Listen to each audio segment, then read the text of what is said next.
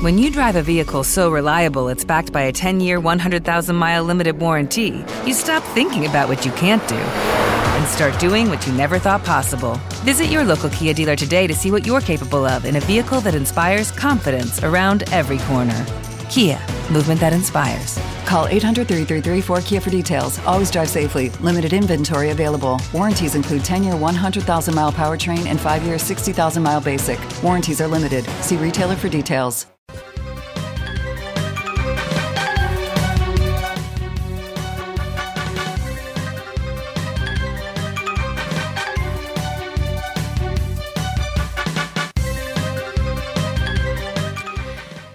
Continuamos aquí en nuestro programa ya número 15 de la segunda temporada en Revo Gamers Radio. Y bueno, pues como ya habíamos comentado, seguimos con más entrevistas a desarrolladores patrios. Y bueno, pues en esta ocasión eh, no es la primera vez que hablamos con él, ya se encuentra con nosotros, ya estuvo en la primera temporada pues para hablar de, las primeras impresiones, de cómo iba a ir ese proyecto, eh, de una campaña en Kickstarter que finalmente, y tengo que decir que, que yo apoyé, pero no terminó de salir adelante. Pero bueno, eso no ha impedido que Ruining Night Creations y lo que es el juego Frisme, el plataformas a, a, lo Nintendo 64 que saldrá muy muy prontito, pues eh, esté ya pues eh, en la calle. De hecho ya lo tenemos eh, en Steam y precisamente la próxima semana, y es, es, el motivo principal por el que hoy queremos contar con, con él nuevamente, con Walfrido Abejón, con el responsable y diseñador del juego dentro de Night Creations. Walfrido, muy buenas nuevamente. Hola, buenas tardes. ¿Qué tal? Un placer el, tenerte por aquí. La verdad es que, bueno, cuando hablábamos contigo hace pues eh, ya algún tiempo, pues hablábamos de, ilusiones, de campaña en Kickstarter. ¿Cómo, cómo, ¿Cómo ha pasado todo ese tiempo? ¿Cómo ha transcurrido? Mm, suponemos que, bueno, que de, del entusiasmo pues hay un poco de bajón. ¿Cómo fue todo, todo ese proceso y en qué situación nos encontramos ahora mismo, Walfrido? Pues, a ver, la, la, razón principal por la que saqué todo Kickstarter era para, más que nada para hacer un poco de publicidad. Lo comenté en el Kickstarter porque, bueno, no sé, era para cualquier indie developer, pues conseguir un poco de atención de la prensa es bastante difícil y, y el Kickstarter ya no da tanto dinero para gente como nosotros, pero sí sigue siendo una buena plataforma para, para generar marketing y hacer publicidad. Se ha, eh, acabado, entiendo, entiendo Golfrido, que se ha acabado esa época gloriosa de, de, la, de la financiación o del Kickstarter.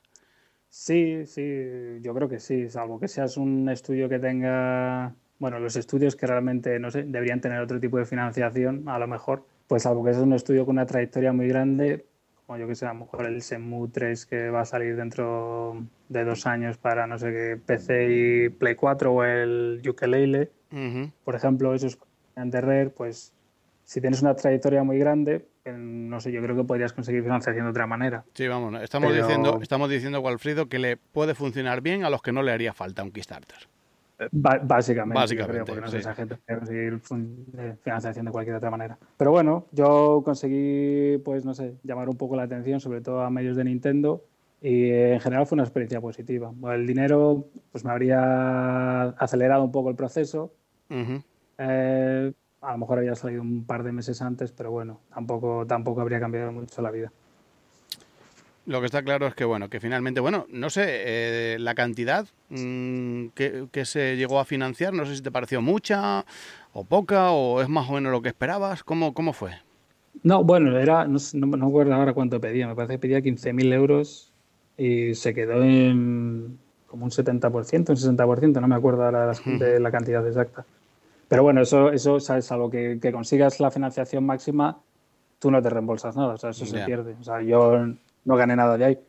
Pero, pero bueno, como te comenté, pues, pues era dinero que me habría ayudado, pues no sé, a lo mejor conseguir, eh, porque yo contaba con ese dinero, por ejemplo, conseguir los ratings de PEGI, de USK en Alemania, de Australia, cosas que habrían acelerado un poco el proceso eh, a la hora de publicar el juego, pero, pero bueno, son cosas que al final he ido sacando de otra manera, un poco más despacio.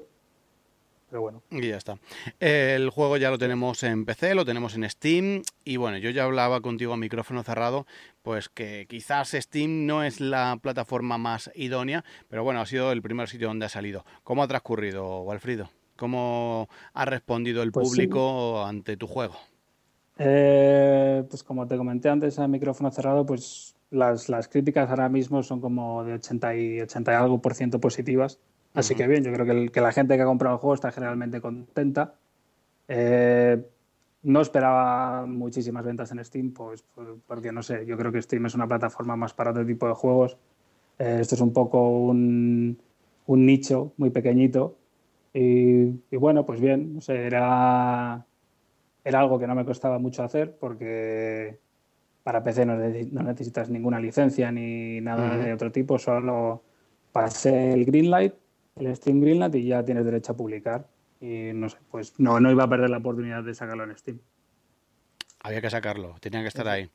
Eh, lo que está claro, Walfrido, es que pese a que esa eh, mm, campaña no terminó de cuajar, algo que a lo mejor tú esperabas, eh, no has dejado de trabajar. ¿Cómo ha sido ese trabajo desde, el, desde la última vez que hablamos, que estábamos ahí pues hablando de posibles fechas, ahora que ya tenemos el juego en la, en la calle? Te pregunto un poco por la evolución. ¿Cómo ha ido evolucionando el juego y en qué ha ido mejorando en todo este tiempo? Pues el juego estaba, estaba, estaba prácticamente hecho, quedaba, quedaban algunos detalles. Eh, son los últimos detalles, que eso es aparte lo que, lo que más tiempo te lleva, darle los últimos detallitos. Luego hubo un tiempo de testeo. Eh, había gente que estaba muy interesada en el juego, en jugarlo, y contacté con algunas personas que con diferentes perfiles para PC, para Macintosh, para Linux. Y bueno, hicimos unas sesiones de testeo que duraron como algo más de dos meses. Y después un montón de papeleo, un papeleo horrible por todos los lados, sobre todo con Nintendo. Eh, bueno, no es una cosa exclusivamente de Nintendo, es de todas las consolas. Eh, como te comenté antes, sacar eh, juegos en Steam, pues tú ahora mismo puedes hacer cualquier cosa y ellos no lo vigilan y tú sacas lo que quieras y tú eres responsable. Pero sacar videojuegos en consolas es una cosa completamente diferente y hay muchísimos más controles, muchísimas más directrices que cumplir y, bueno, pues en eso es en lo que se ha ido mayormente el tiempo desde, desde que terminó el Kickstarter. Todo este tiempo de testeo, toda esa gente que ha ido probando, eh, ¿qué, te, te, iba diciendo? Eh, ¿Qué te iban comentando los posibles o los fallos que iban encontrando? ¿Cómo, ¿Cómo era ese trabajo y qué te iban trasladando? Pues, pues había de todo tipo. Había pues desde que el juego se colgase, de que no pudiesen avanzar en un sitio específico, hasta esta cosa me parece muy difícil, esto es muy fácil, eh, el salto, pues a mí me gusta de una manera, a mí me gusta de otra manera, bueno, no sé. Un poco ajustando, ajustando la dificultad y eh, la subida de progreso y luego también corregir, corregir errores. Bien.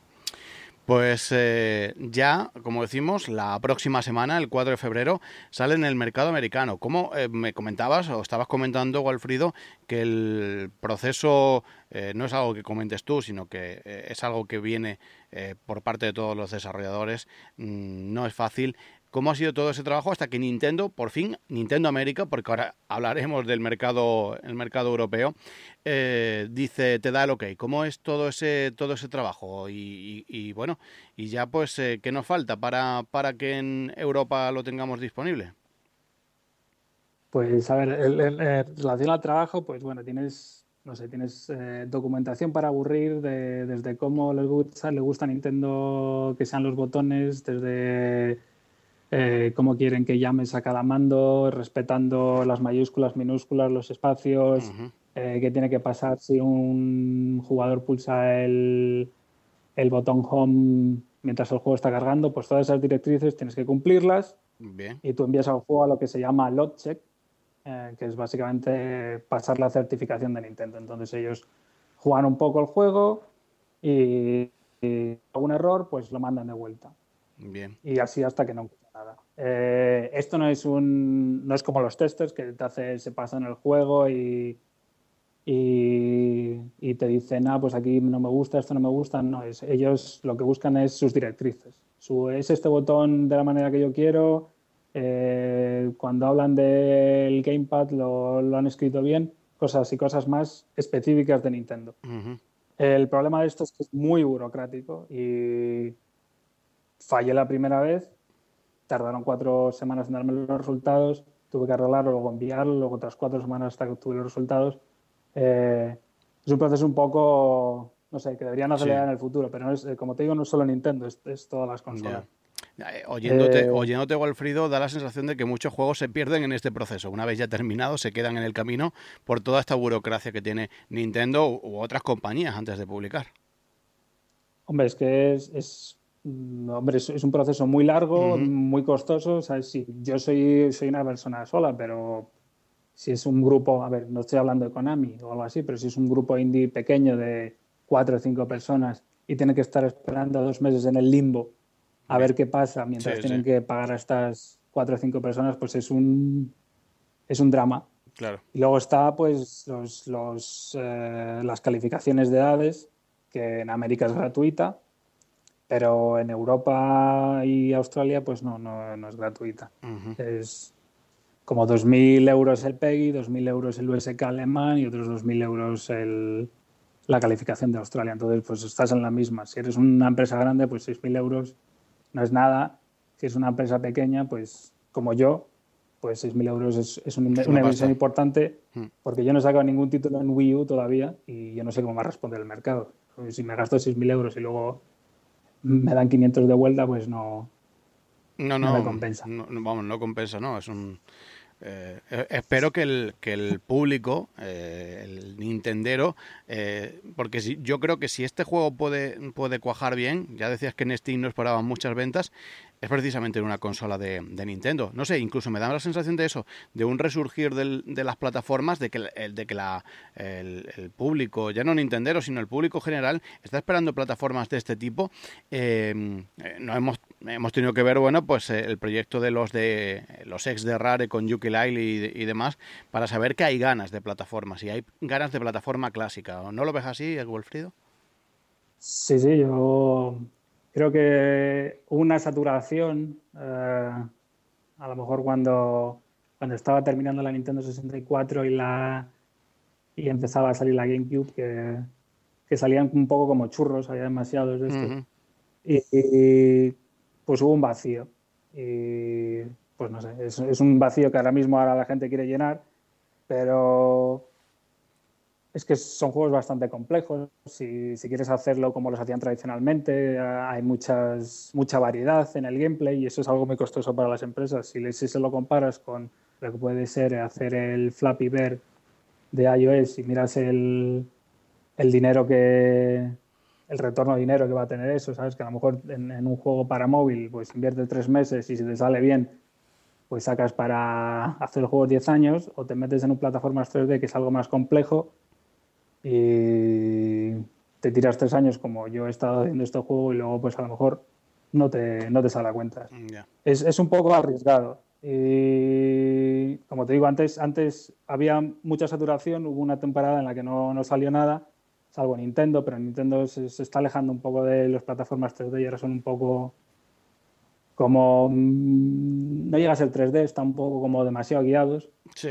y y pues eso, gente, hay gente que claro que los demanda, pero, pero bueno, hay, hay gente como los de los que has comentado de Rare antes, que tienen mucha trayectoria y esos pueden, pueden hacer mucha fuerza para que vuelvan, pero si no, yo creo que nadie, ninguna empresa grande se atrevía a decir, bueno, vamos a arriesgarnos porque son proyectos complejos y vernos cómo sale. Si saben que haciendo un Call of Duty, que es mucho más fácil, pues le, le sale un retorno de dinero brutal, ¿Para qué se van a meter en, en fregados de este tipo? Bueno, pues yo soy de los que piensa, y lo he dicho muchas veces en este programa, que a mí me sacan eh, mañana mismo un, un Mario 64 eh, adaptado un poco a los nuevos tiempos. Mm, ya no voy a pedir solo un, una subida de, de, resolución, sino un lavadito de cara interesante. Y yo es que me lo estoy comprando, pero en el momento que esté saliendo.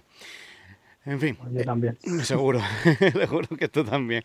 Eh, a todo esto, Walfrido, entiendo que una vez eh, ya el, digamos, proceso para que salga en América ya está todo solventado, quiero entender que el, europeo no debería dar muchas trabas, y más con lo que me estás diciendo de que encima es más costoso a nivel económico.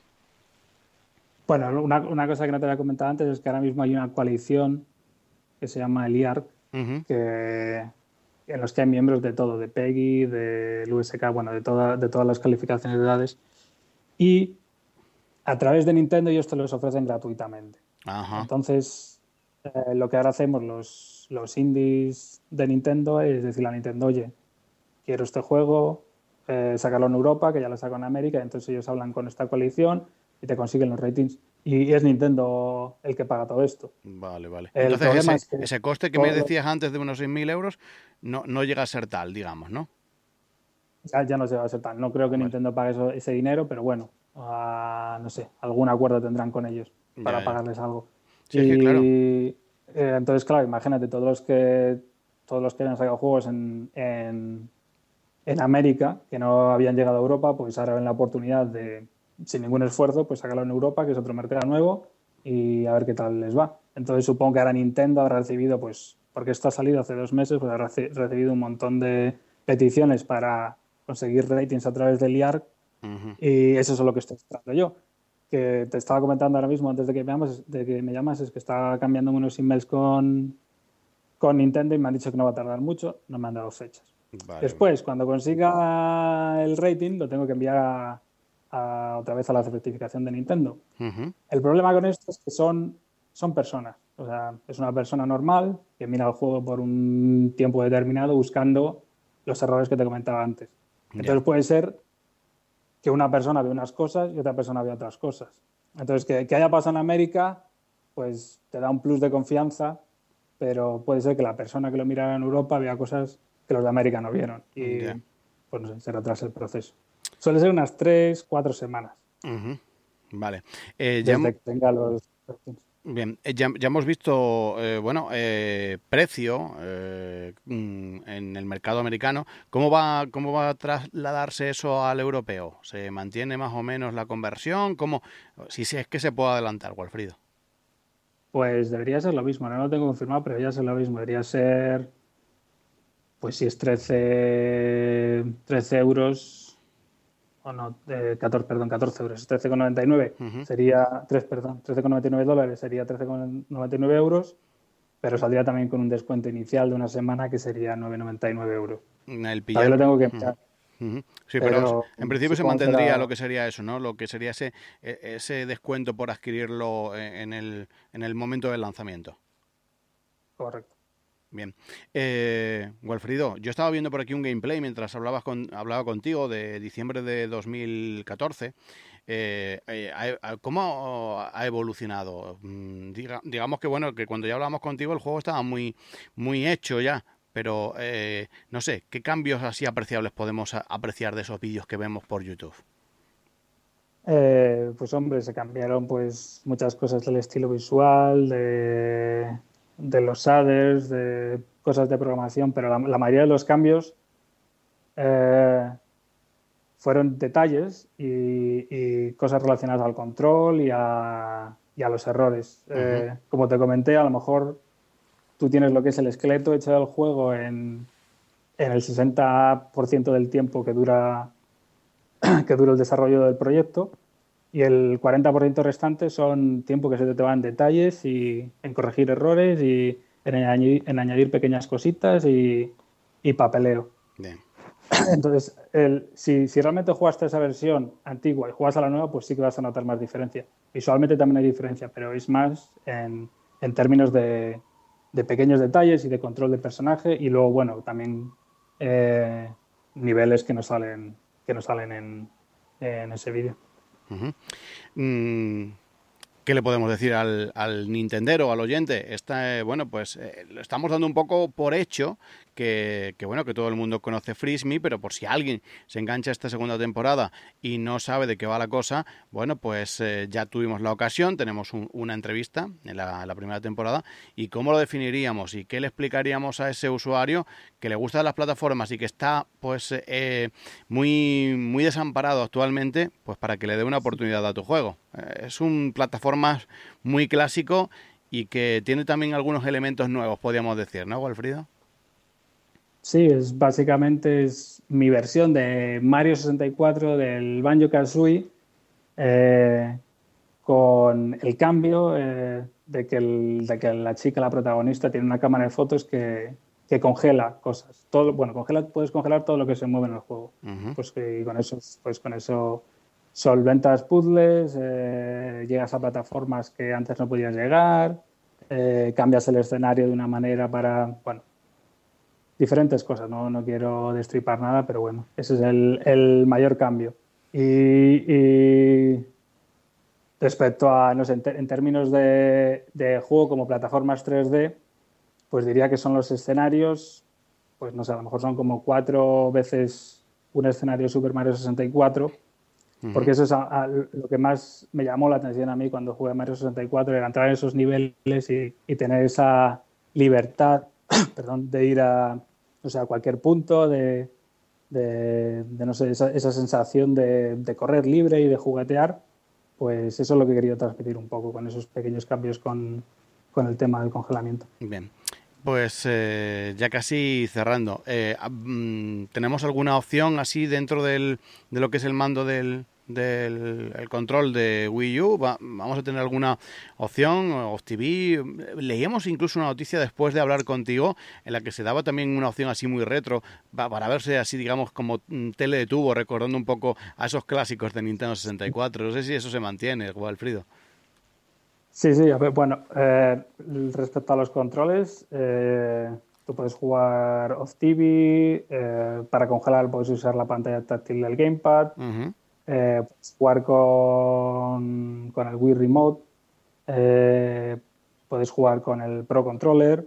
Bien. Hay un, hay un modo cooperativo, más o menos, es un cooperativo pequeñito, que una persona juega con el gamepad y la otra persona puede ir con el Wii Remote congelando las cosas en la pantalla. Poco parecido a lo de Mario poco parecido a lo que vimos en Mario Galaxy a la hora del cooperativo.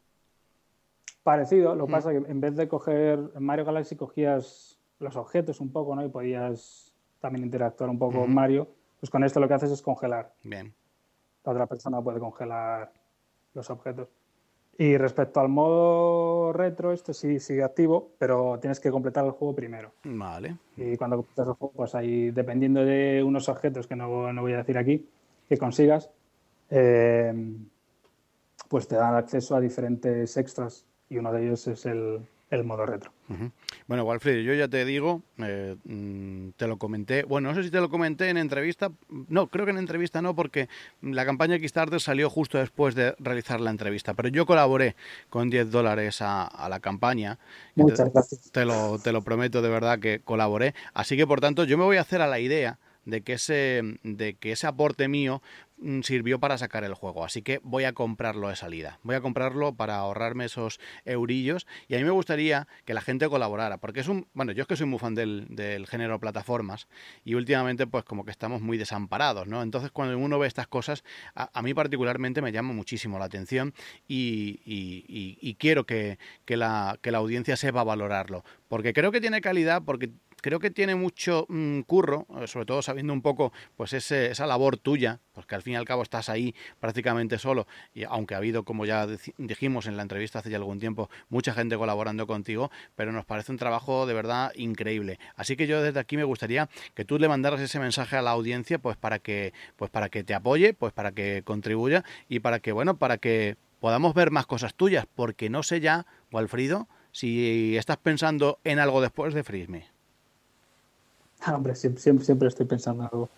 Pero eso, eso todos los desarrolladores. Y pues bueno, a la gente decirles que si echaban de menos las plataformas, pues que le den, que le den a Frisbee una oportunidad. Y, que corran la primera semana que está más barato. Claro que sí. Pues nada, a difundir, a difundir la voz de, de Rainy Night Creation y de, de este Frisme, que como decimos, bueno, pues yo ya estoy deseoso que se confirme fecha eh, europea porque ya antes de despedirme y ya por último, Walfrido, ¿de Japón hablamos o, eso ya es otro, otro cantar? Está, ¿Te lo vas a comprar en Japón también? Eh, Me refiero que si Japón... ¿Puede salir tu juego en Japón o...? En, Japón hay un problema y es que eh, yo no puedo sacar el juego. Eh, para sacar juegos en Japón tienes que estar, tienes que tener una empresa física allí. Ah, vale, vale, vale.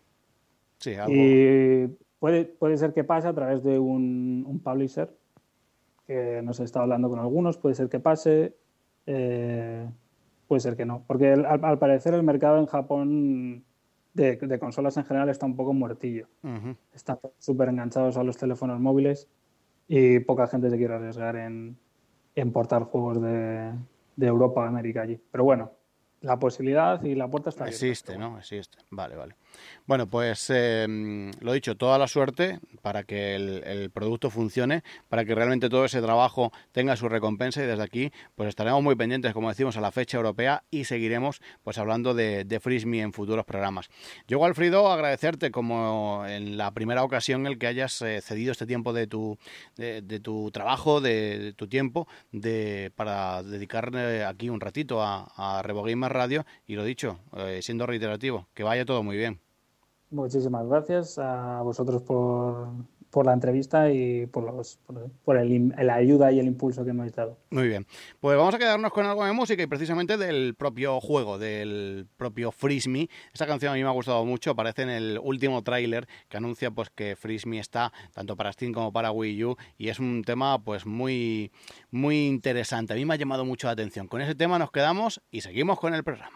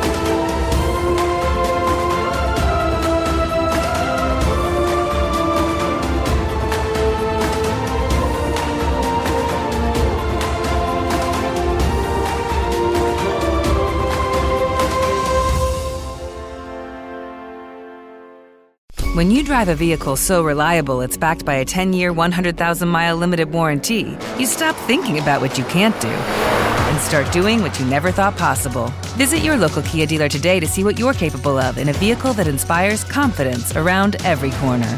Kia, movement that inspires. Call 800 333 4KIA for details. Always drive safely. Limited inventory available. Warranties include 10 year 100,000 mile powertrain and 5 year 60,000 mile basic. Warranties are limited. See retailer for details.